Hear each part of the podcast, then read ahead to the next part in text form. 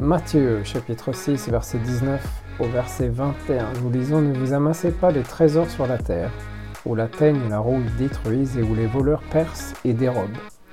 Mais amassez-vous les trésors dans le ciel où la teigne et la rouille ne détruisent pas et où les voleurs ne percent ni ne dérobent, car là où est ton trésor, là aussi sera ton cœur. Cet épisode aujourd'hui est le premier d'une petite série de 4 épisodes où nous allons parler finances.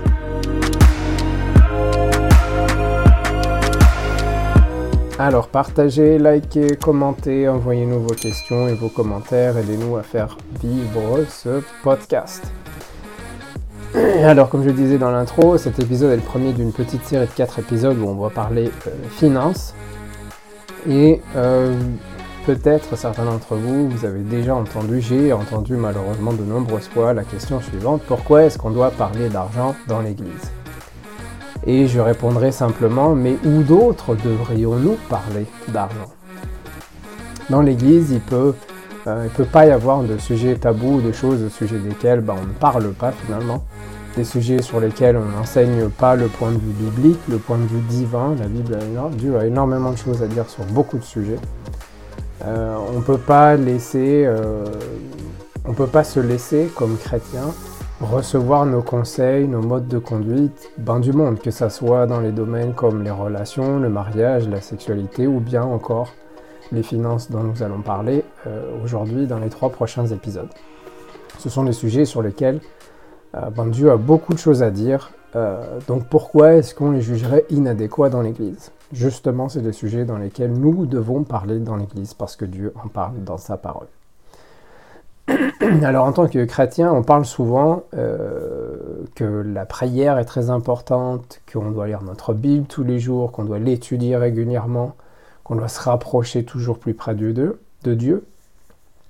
Mais euh, alors si on va comparer euh, les chrétiens ou les croyants, les chrétiens, les non-chrétiens, notamment dans, le domaine financier, ben, on va faire plusieurs constatations. La première, c'est que qu'on soit croyant ou pas, on a tous les mêmes problèmes d'argent. On a tous euh, les mêmes dettes, on a tous les mêmes problèmes de gestion autour de nos finances, les mêmes challenges pour arriver à euh, ben, gérer nos finances de la meilleure manière possible.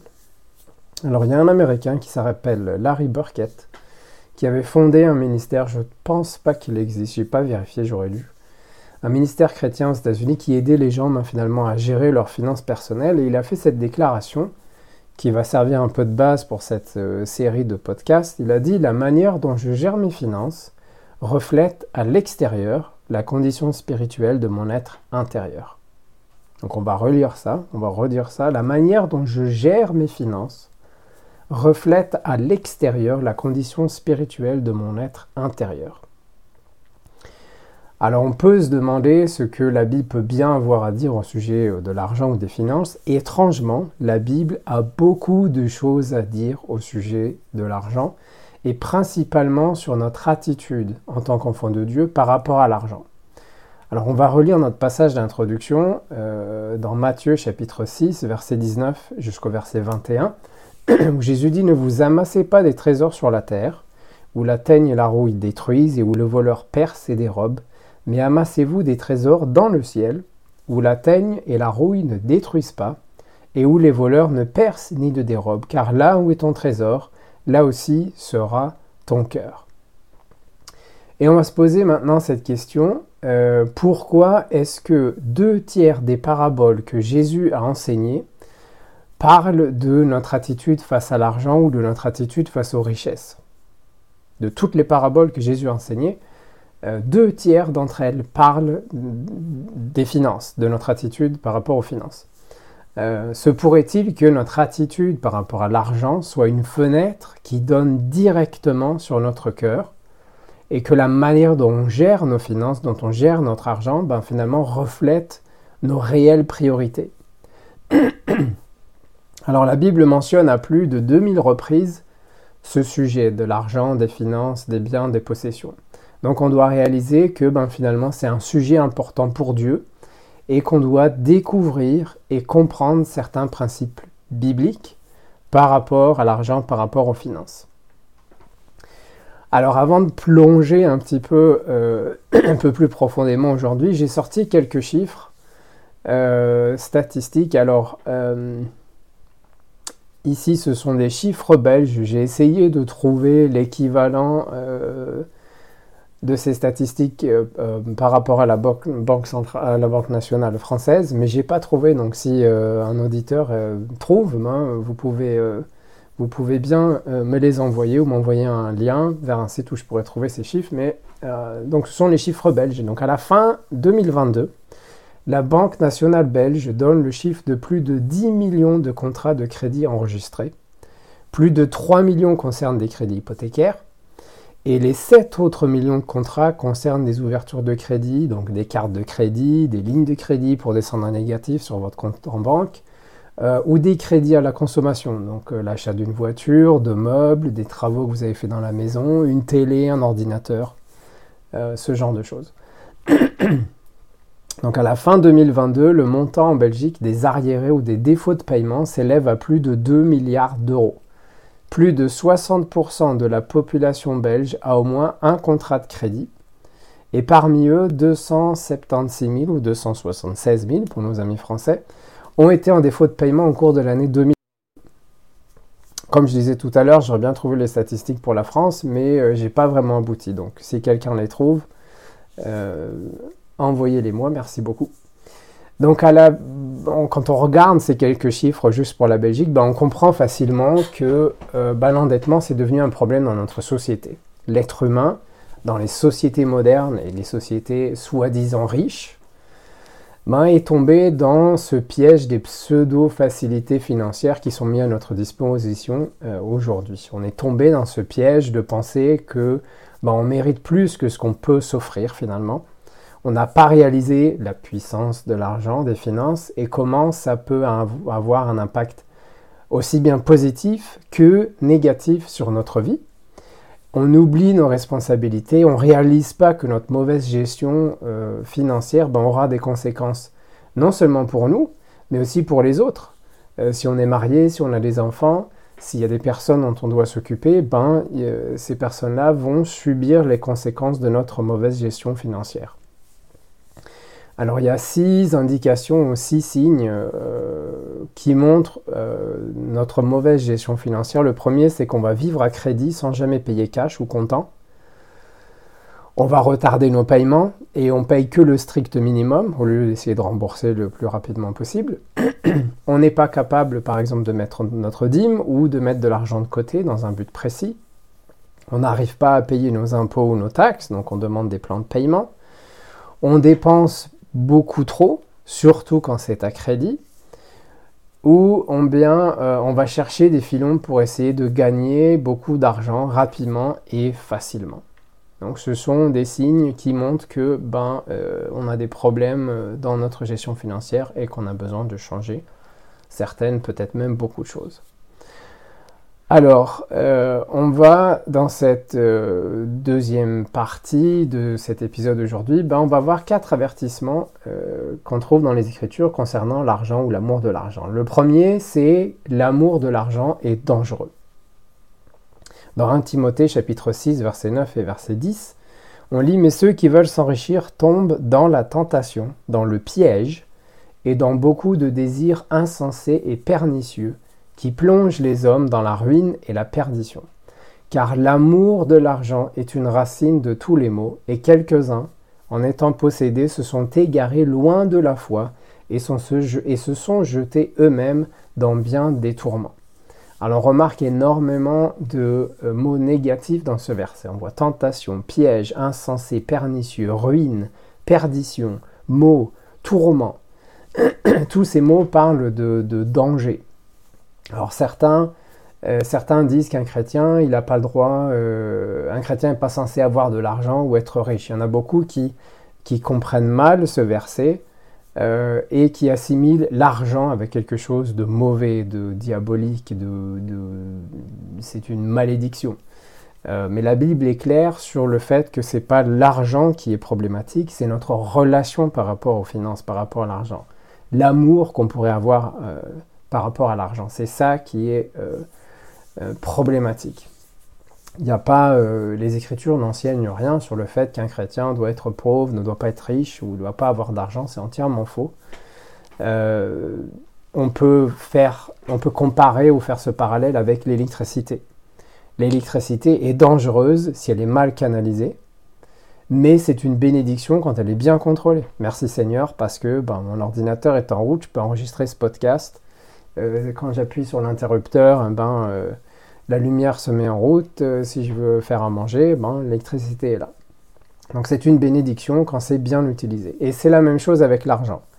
Si euh, notre relation avec la, par rapport aux finances est incontrôlée, euh, ben c'est quelque chose qui va être dangereux.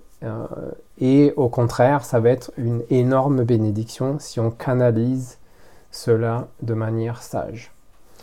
Le deuxième avertissement que les Écritures nous donnent se trouve dans Marc chapitre 4 au verset 19 où on voit que l'argent est trompeur et étouffe la parole de Dieu.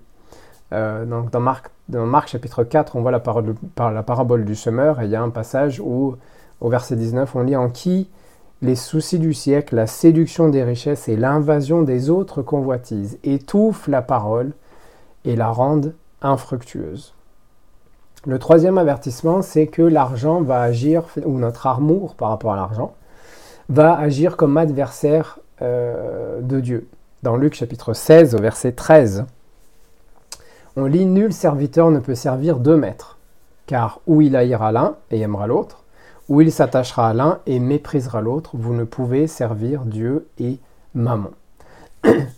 Alors parce que cette relation qu'on peut avoir par rapport à l'argent peut être dangereuse, peut être trompeuse, ça peut nous donner l'impression que c'est la réponse à tous les problèmes de la vie, à toutes les questions de la vie. Et lorsqu'on atteint ce stade, ben, on va commencer à, idolâtrer, à adorer, à aimer cet argent euh, au lieu de, d'aimer Dieu finalement. Et la Bible nous enseigne clairement que ben, on ne peut pas servir les deux.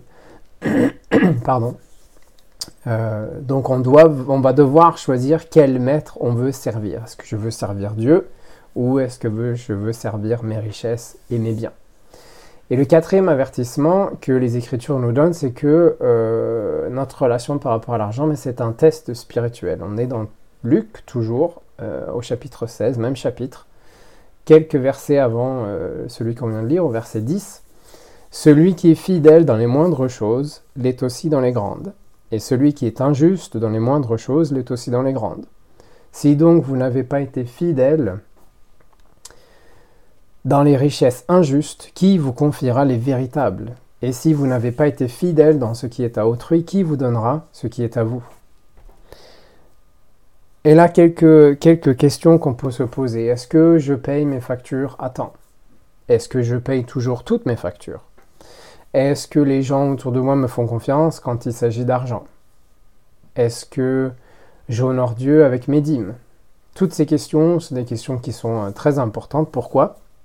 Parce que si on ne peut pas nous faire confiance pour des petites choses simples, comme payer nos factures, donner notre dîme, euh, comment est-ce qu'on peut espérer que Dieu, ben, finalement, nous donne de grosses bénédictions financières si on n'est pas capable de gérer les petites de manière sage? Parfois, euh, on s'attend, euh, on s'attend à ce que Dieu déverse toutes les richesses du ciel sur notre compte en banque, alors qu'on n'arrive même pas à gérer correctement ben, l'argent qu'on gagne en travaillant.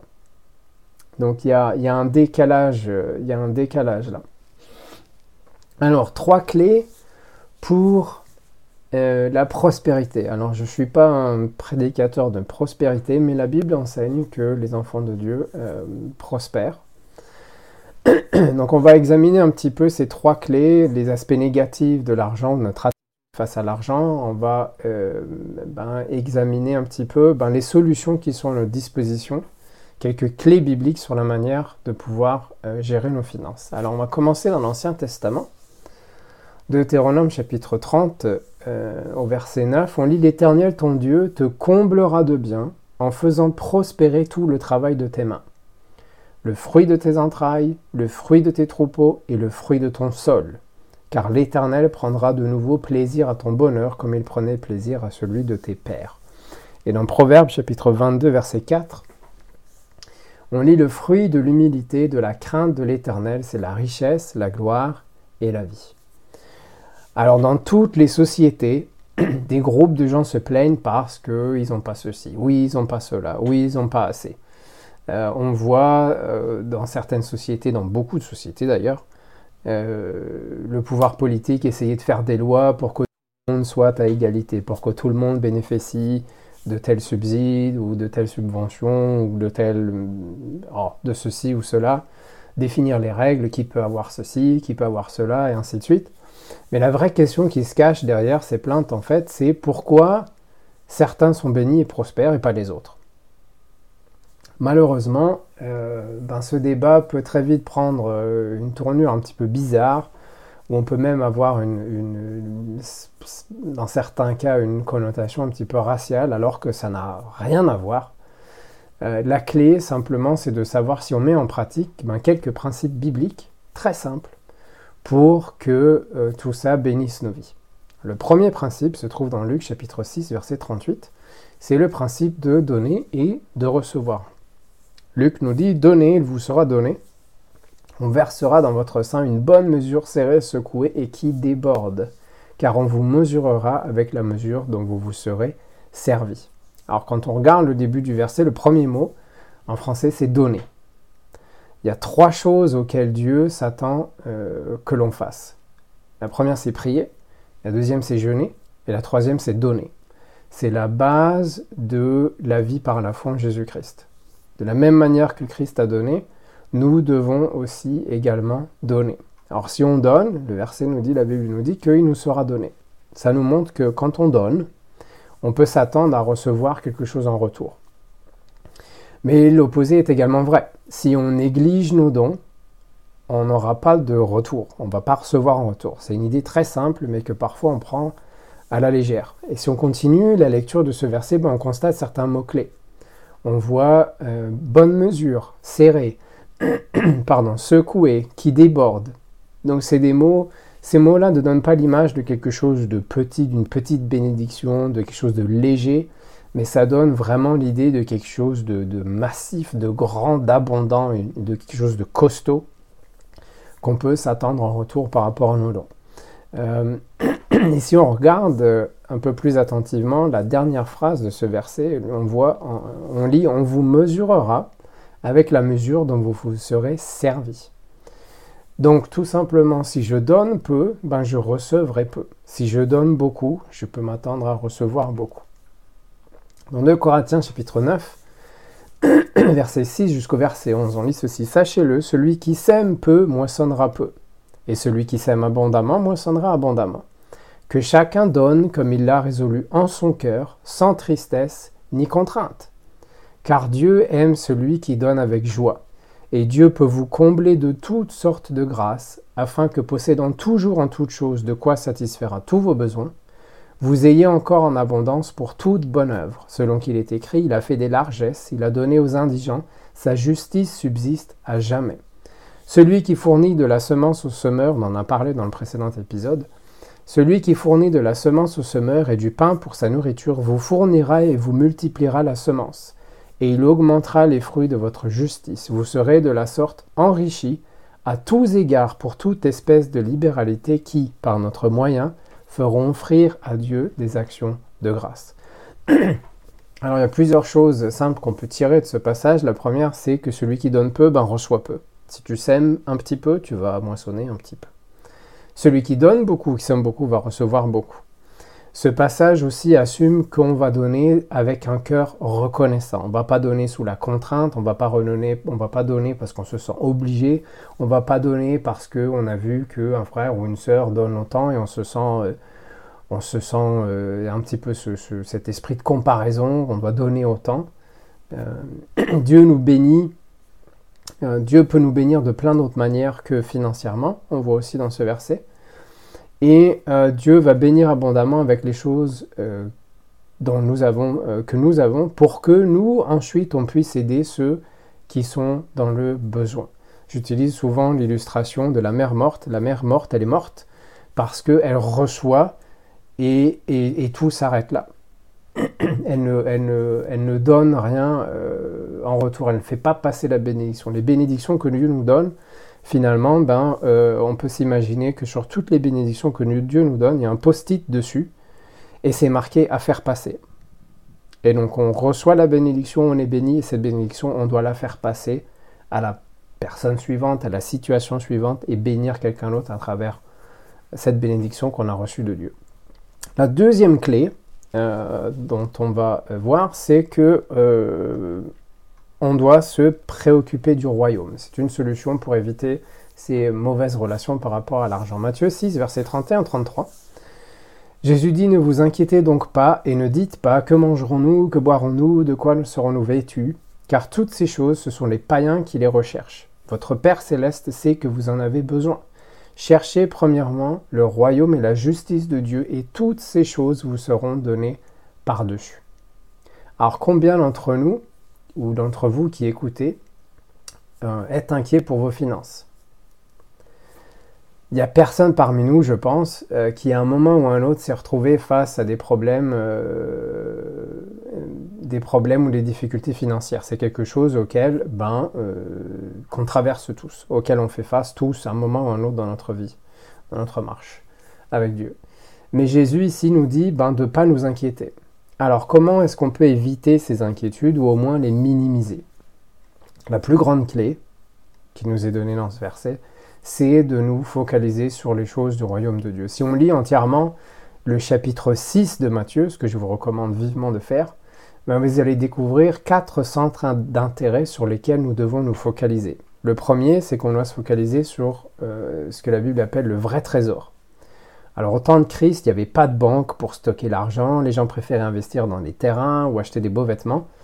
Et Jésus, ici, euh, dans, ce verset, de, dans le chapitre, pardon, euh, chapitre 6 de Matthieu, ben, il lance vraiment une balle euh, en pleine face en leur disant ben, que leur sécurité, elle n'est pas dans le nombre de terrains qu'ils possèdent ou, les beaux vêtements qu'ils ont. Les vêtements, ils s'usent, les terrains, on peut, être, on peut les saisir, ils peuvent être pris pour une, manière, pour une raison ou pour une autre. Et Jésus dit que la vraie prospérité, ne se trouve pas dans les choses matérielles, mais elle se trouve dans le fait de faire avancer l'œuvre de Dieu et en s'amassant un trésor dans les cieux, trésor qui ne peut être ni corrompu ni volé.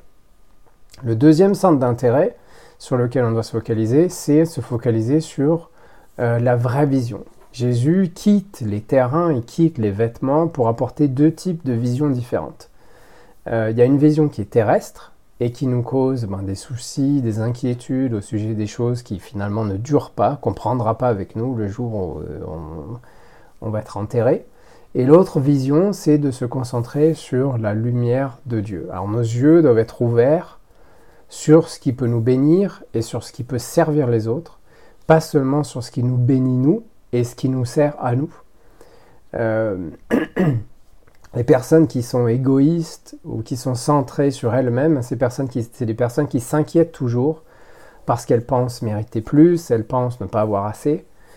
Euh, par contre, les personnes qui se focalisent sur les autres, c'est des personnes qui s'inquiètent très rarement parce qu'elles s'aiment abondamment et donc elles récoltent abondamment.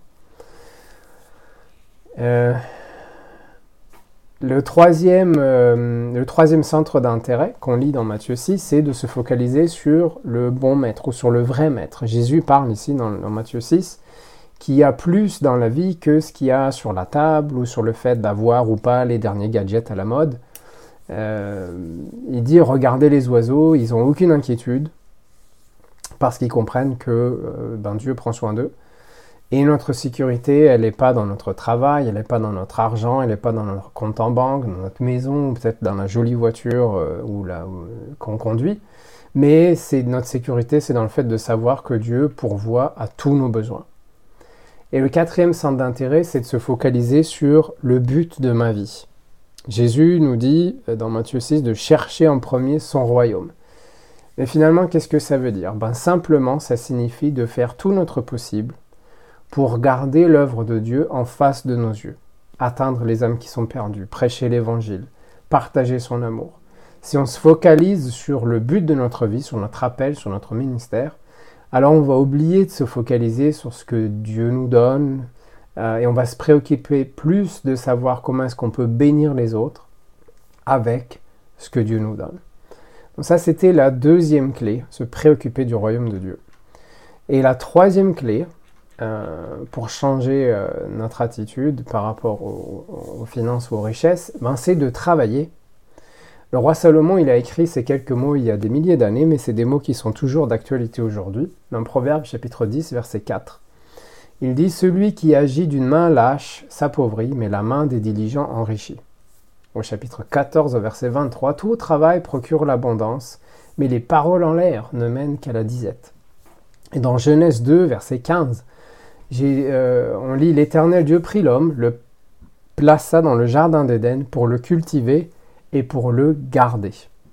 Adam, le premier homme, a été créé, placé dans le jardin d'Éden avec comme tâche d'en prendre soin et de s'en occuper, de le faire fructifier. Il avait la responsabilité d'entretenir les choses que Dieu lui avait confiées. Et c'est toujours valable aujourd'hui. Dieu donne à chacun d'entre nous des habilités, des talents, même si parfois on pense le contraire. Et ces dons que Dieu nous donne, ben Dieu s'attend à ce qu'on va les travailler, à ce qu'on les fasse fructifier. Nos mains doivent être occupées à produire quelque chose, même si euh, peut-être on n'a pas de travail, on a toujours cette, on a quand même cette responsabilité de, travailler, de faire quelque chose, de mettre nos mains à l'œuvre et de les rendre productives. Euh, même si on travaille peut-être pas pour quelqu'un, euh, on, doit toujours être occupé à travailler pour Dieu, pour son œuvre. Dans Colossiens chapitre 3, versets 23-24, Paul dit Tout ce que vous faites, faites-le de bon cœur, comme pour le Seigneur et non pour des hommes, sachant que vous recevrez du Seigneur l'héritage pour récompense. Servez Christ le Seigneur.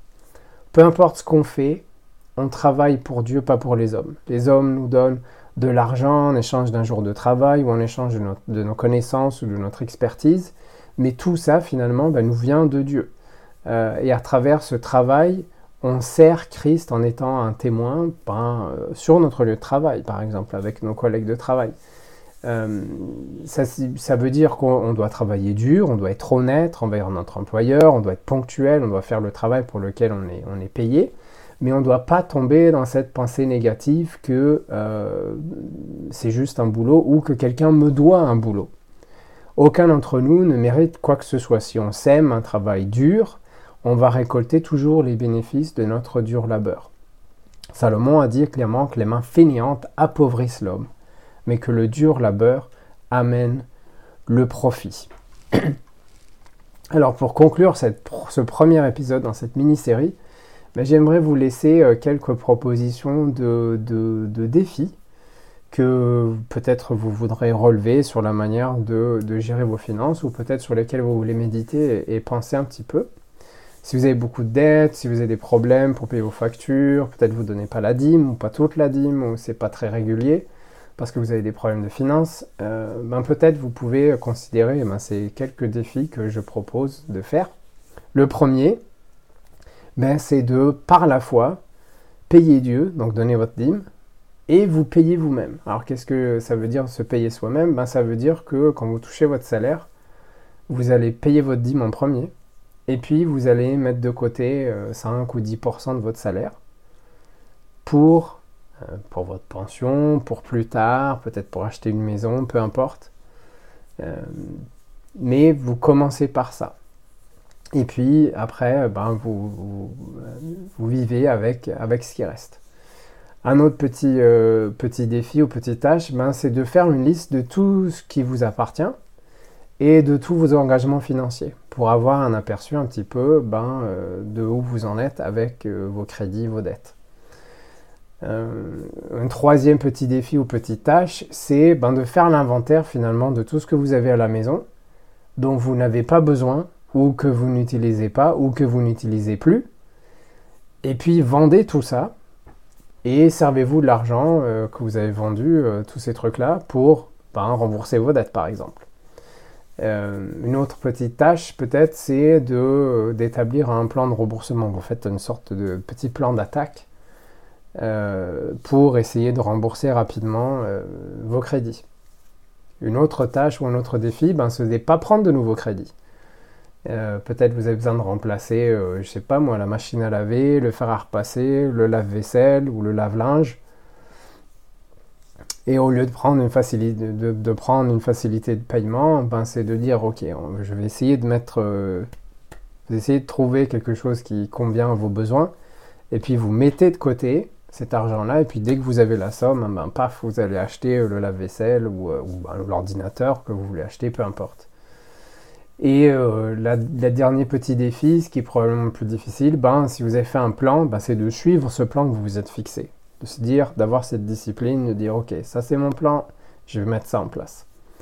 Euh, vous allez peut-être peut-être devoir vous débarrasser de vos cartes de crédit euh, pour éviter de vous endetter plus. Peut-être vous allez devoir prendre rendez-vous peut-être avec un spécialiste ou un conseiller pour analyser vos finances, euh, vous aider à établir un budget qui soit raisonnable et réaliste. plus important, on doit changer notre attitude face aux finances, face à l'argent, et ça signifie, peut-être ben, que vous allez euh, devoir euh, aller sur vos genoux et vous repentir de la manière dont vous avez mal géré l'argent que Dieu vous donne, parce que, euh, ben, parce que vous pensez que c'était le vôtre et pas le sien. C'est aussi une possibilité. Voilà, j'espère que cet épisode vous a aidé, vous a béni, peut-être ça a mis en route certaines pensées, certaines, euh, certaines choses sur lesquelles vous allez méditer. Peut-être vous avez un commentaire, une question. Postez-les là où ce podcast euh, est publié.